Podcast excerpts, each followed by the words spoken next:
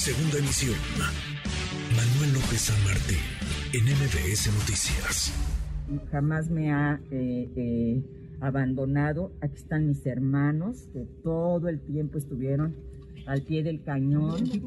Me ha Rosario Robles, quien estuvo más de tres años en la cárcel injustamente porque nunca hubo elementos para que permaneciera tras las rejas en el penal femenil de Santa Marta Catitla, salió hace una semana y media del reclusorio femenil de Santa Marta Catitla y le agradezco mucho estos minutos. Rosario, ¿cómo te va? Muy buenas tardes. Muy buenas tardes, Manuel querido. Te, la agradecida soy yo por eh, pues darme este espacio y por todos los que me diste a lo largo de esos tres años en los que estuve justamente en Santa Marta Catitla.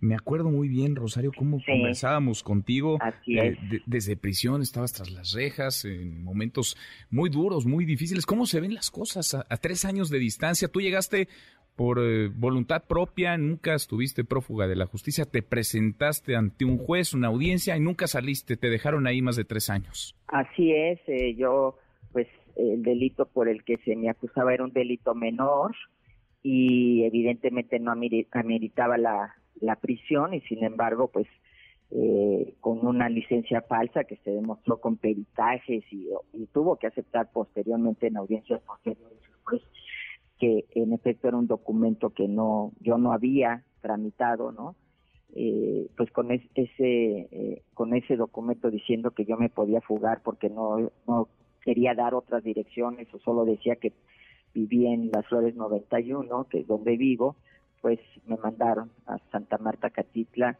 eh, más de, bueno, un poquito más de tres años, los cumplí el 13 de agosto. Y, y pues con momentos muy duros, Manuel, con momentos de mucha desesperación, de mucha rabia, de mucho dolor, pero también con momentos de mucho aprendizaje, ¿no? De asumir una causa, de ver eh, la tragedia de muchas de estas mujeres que están ahí de manera injusta porque son inocentes, porque son víctimas también, o de la pareja o de venganzas personales y, y muchas otras que a lo mejor cometieron un ilícito, pero que después de muchos años se han reformado y que tienen derecho a una segunda oportunidad, eh, Manuel.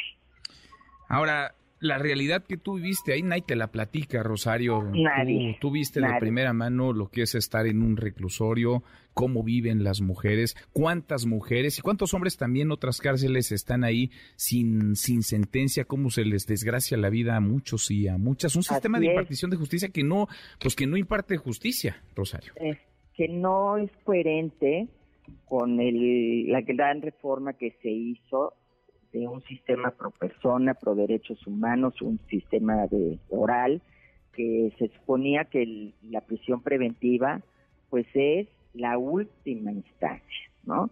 Es decir, la última medida cautelar en casos extremos, que hay muchas otras medidas para que la gente siga su proceso en libertad y que hasta que no se les demuestre una culpabilidad vayan a pisar ese lugar que desde el momento en que llegas ahí pues ya estás estigmatizado, ya la gente te ve como delincuente, ya no piensan que es una medida cautelar que te mandaron ahí mientras tanto, mientras investigan, no, eso tiene que cambiar, primero que investigue el Ministerio Público y luego ya que metan a la gente, si es responsable, a un castigo.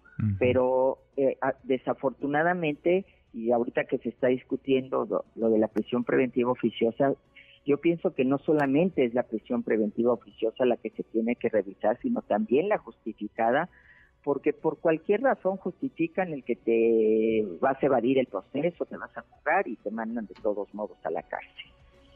Es un sistema así, pues eh, lejano a las víctimas, eh, donde priva el amiguismo, la corrupción, inquisitivo, además, punitivo. Se te sigue exactamente criminalizando, donde seguimos pensando que las penas muy altas, que son auténticas cadenas perpetuas, son la forma de disminuir el delito y está más que demostrado que no es así, ¿no? Y entonces, pues hay muchas equivocaciones. Yo vi gente estando ahí que con más de 20 años de repente absueltas, ¿no? Después de 20 años de estar ahí, o eh, el, después de 8 años, de 10 años, eh, reponiéndoles los procedimientos, o sea, no puede ser, o sea, no, eh, eh, eso hay que revisarlo y yo siento que sirvió muchísimo la visita del ministro Arturo Saldívar para que él eh, pues se diera cuenta de esta realidad y como que dijo, ay caray, esto y nos lo dijo, es muy diferente estar en el escritorio a, ver y a venir a escuchar la otra parte. no es que fuera a escuchar a unas delincuentes, fue escuchar a muchísimas mujeres, muchas víctimas de sus circunstancias, que, que le hablaron desde el corazón, que le hablaron muchas como madres que son, ¿no? O que somos. Y, y pues eso, eso creo que sensibilizó mucho y ha sensibilizado al Poder Judicial eh, para que se revisen todas estas situaciones. La presencia de los defensores públicos federales fue, bueno, yo no tengo más que agradecimiento porque estuvieron ahí días enteros eh, entrevistando a cientos de mujeres, porque ya ves que se firmó el convenio para que el fuero común también lo pudieran llevar ellos. Hicieron una selección. Entonces, están ahí trabajando día y noche cuando pues no es su no es su competencia, digo, no es estrictamente lo que a ellos les corresponde, sin embargo, con la instrucción del ministro y este convenio que se firmó, pudieron eh, eh, asumir todas estas causas y creo que escuchando a muchas de estas mujeres, ellos también han visto que están ahí, muchas de ellas injustamente. Pues sí, pues sí, verdaderas historias de horror y a veces ni el, ni el usted disculpe. ¿Cómo estás de salud, Rosario? Estoy platicando con pues Rosario. bueno, estoy, estoy eh, ahorita revisándome, ahí se me generó una hipertensión ya crónica, eh, me están checando esa parte, aunque pues yo tengo este antecedente genético, algunos, mi padre y algunos de mis hermanos pues tienen ese problema, mi padre lo tuvo, y ahí se me disparó, yo nunca había tenido hipertensión, ahí se me disparó, eh, y la parte de que me caí, entonces el, disco me está mordiendo el nervio ciático, ese es el que sí,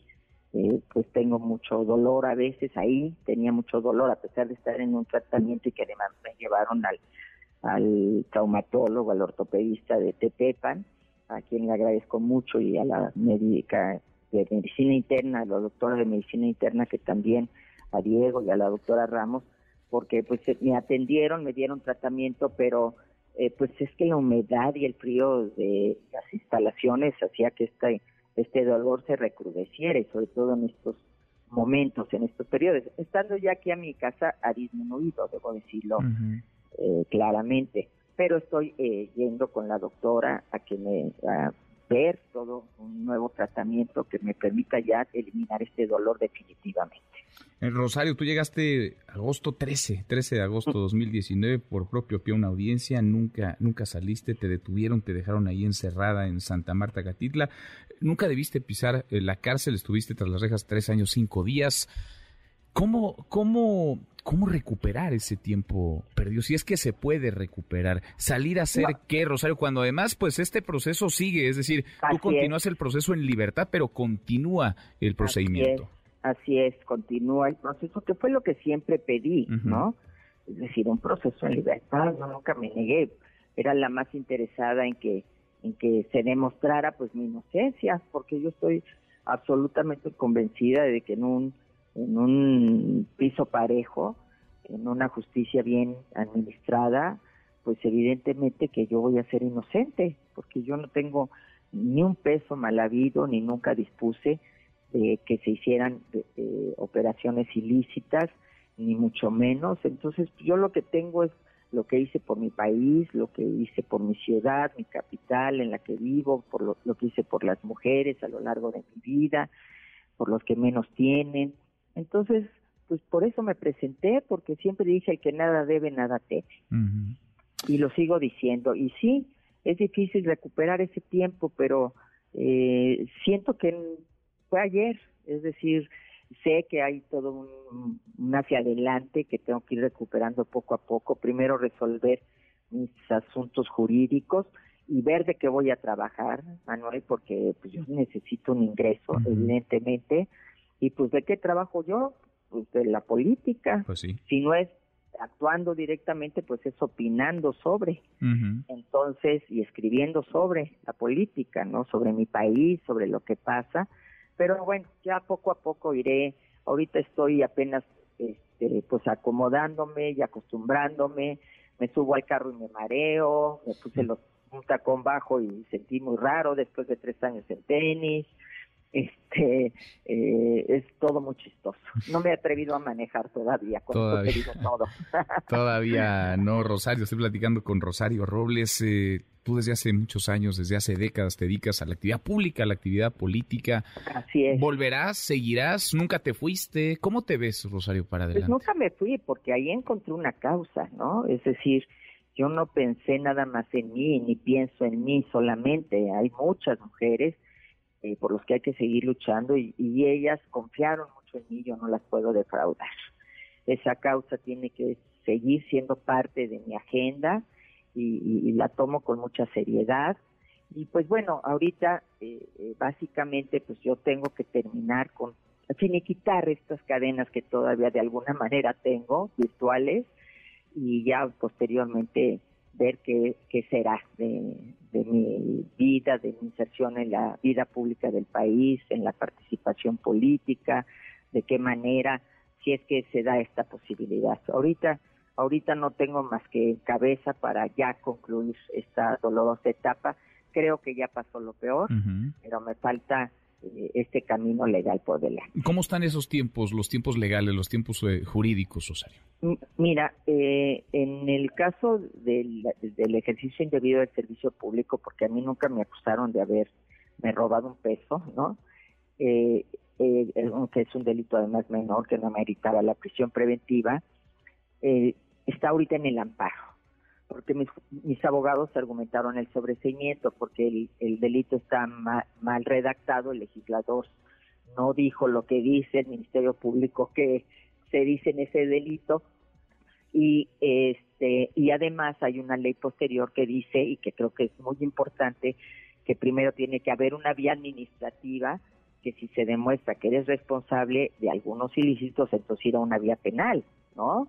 y no te meto a la cárcel y luego investigo, porque a estas alturas, Manuel, pues no tienen nada contra mí. A estas alturas, que creo que he sido la más investigada, eh, no hay un solo elemento que hayan encontrado que yo tenga de manera indebida y que no sea producto de mi trabajo. Mis hermanos, mi hija han sido súper investigados también eh, y sin embargo pues, se demostró que está más que demostrado que es una familia de clase media, que nuestros padres nos enseñaron a trabajar, nos dieron algo muy valioso que fue una educación superior, una carrera, que nos la dio también la posibilidad de que existía una Universidad Nacional Autónoma de México, una universidad pública de esas características, y, y, y, a trabajar. Venimos de una familia de la cultura del esfuerzo, una familia del norte que se vino a la Ciudad de México entonces, pues a mis hermanos no les encontraron ni recursos, ni dinero, ni propiedades, ni nada, ni a mí. Entonces, pues mira, yo estoy muy tranquila, muy tranquila, eh, porque sé que tengo la razón y que pronto, eh, pues esto va a ser ya plenamente demostrado. Yo creo que está más que demostrado a estas alturas, pero eh, ya jurídicamente demostrado. Pues Rosario, sigamos, sigamos platicando. Te agradezco las conversaciones que tuvimos estos tres años que estuviste pues en, Santa Marta y esta, esta hora. pendiente. Muchas gracias. Al contrario, gracias a ti. Gracias, Rosario. un abrazo muy grande. Otro para ti, muy, muy buenas tardes. Es adiós, que estés muy bien. Es Rosario Robles, ex titular de Cedesol y Sedatu, una mujer ahora pues no libre del todo, porque sigue su proceso, pero lo sigue en libertad. Una mujer que está fuera después de más de tres años de prisión, está fuera de un reclusorio. Noticias.